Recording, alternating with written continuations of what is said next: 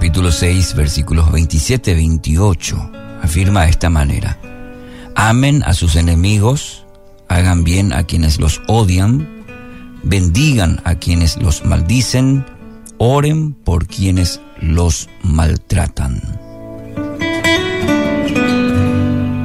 Un anciano sabio una vez dijo, si alguien se acerca a ustedes para darles un regalo y no lo aceptan, ¿quién se queda con el obsequio?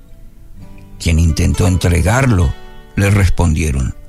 Lo mismo vale para los insultos, la humillación, la ira, dijo este maestro. Cuando no los aceptamos, se los queda aquel que quería dárnoslos. Título para hoy, ¿Cómo manejar los agravios? Todos, todos pasamos por situaciones en que nos han ofendido, palabras que de repente nos hirieron y que consciente o inconscientemente tenemos ahí guardadito en el corazón. Es como una espina y que cada tanto molesta nuestro interior. Jesús nos ofrece cuatro consejos de cómo sanar ese corazón dolido, herido.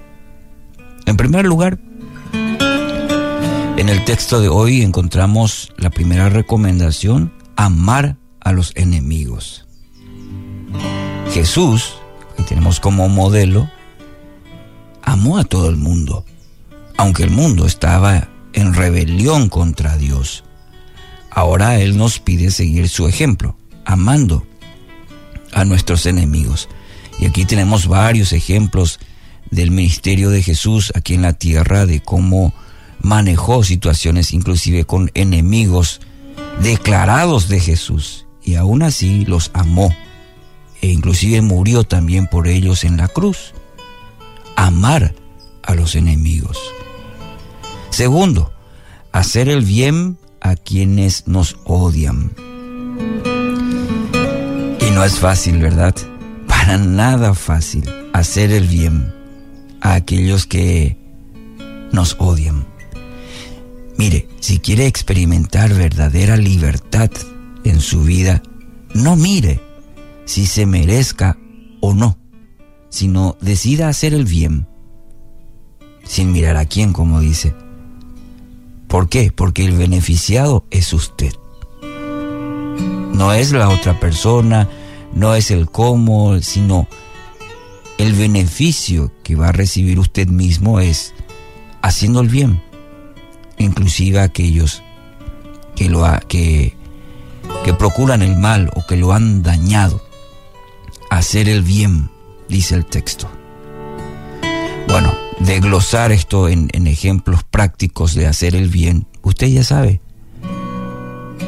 Simplemente propongan su corazón y pida a Dios que mientras tenga la oportunidad, haga el bien a quienes lo odian. Sí, es tarea difícil, muy difícil. Tercero, bendecir a quienes nos maldicen. Nuestro texto de hoy, bendecir, es decir, declarar bien, desear el bien, inclusive a aquellos a quienes nos maldicen. Qué difícil la, la tarea. ¿eh? No devuelva el mal con otro mal. La tarea que nos toca, según la palabra, es corresponder con el bien, ya sea en palabra o en alguna acción.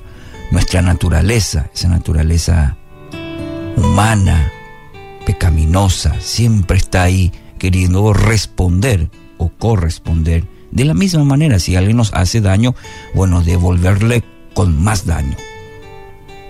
El texto, la palabra nos dice, bendigan, bendecí a quienes te maldicen.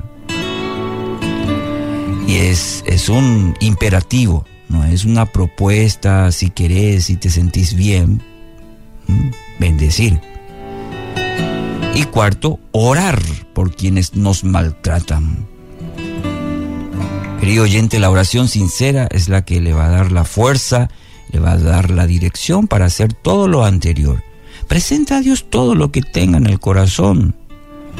Claro, si usted está diciendo, ¿cómo voy a hacer esto? Pues bien, preséntelo a Dios en oración.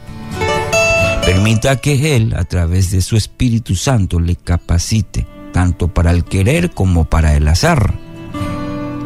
Bueno, solo definitivamente hacer es tarea imposible. Pero, pero, pero, el Padre Celestial quiere ayudarlo, quiere liberarlo de esa carga, ayudarlo a caminar cada día paso a paso para que usted viva eh, estos principios. Amen a sus enemigos, hagan bien a quienes los odian, bendigan a quienes los maldicen y oren por quienes los maltratan. ¿Qué le parece si entregamos a Dios pedimos a Él, a su Espíritu Santo, que nos ayude hoy a poner en práctica esto? Si quizás en su corazón hay personas atadas por falta de perdón, de misericordia, yo quiero animarle, querido oyente, a orar y entregar a Dios esa carga que usted ya no puede llevar y experimente hoy la libertad que Cristo le ofrece. Pero es una decisión que debe tomar en oración.